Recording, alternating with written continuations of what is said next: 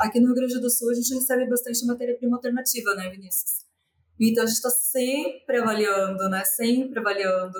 Então agora a gente estava com trigo, chegou sorgo, nós usamos farelo de arroz gordo, né? A gente usa farelo de canola, é, então é isso.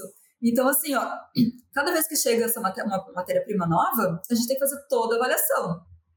E de um ano para o outro muda bastante também. Né? Então, agora, até, por exemplo, essas últimas semanas foi muito interessante porque nós temos uma valorização interna de, de energia, por exemplo, assim, né, de carboidrato, né, de, de enzimas, né. Só que no decorrer do ano, a gente foi aumentando o número de matérias-primas alternativas, né, só para te dar um exemplo.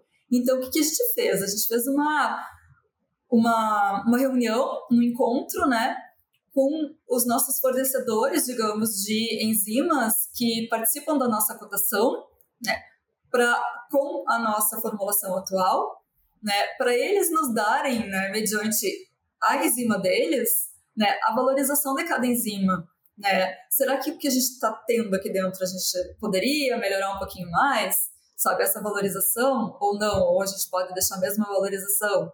Mas nós temos muitas matérias-primas alternativas e muitos substratos que conseguimos mexer um pouquinho mais ali o que já vai dar uma melhora também no custo da formulação, sabe? Então, é, são esses estudos que agora foi, foram 10 dias que a gente passou direto só conversando com os fornecedores e foi muito enriquecedor, assim.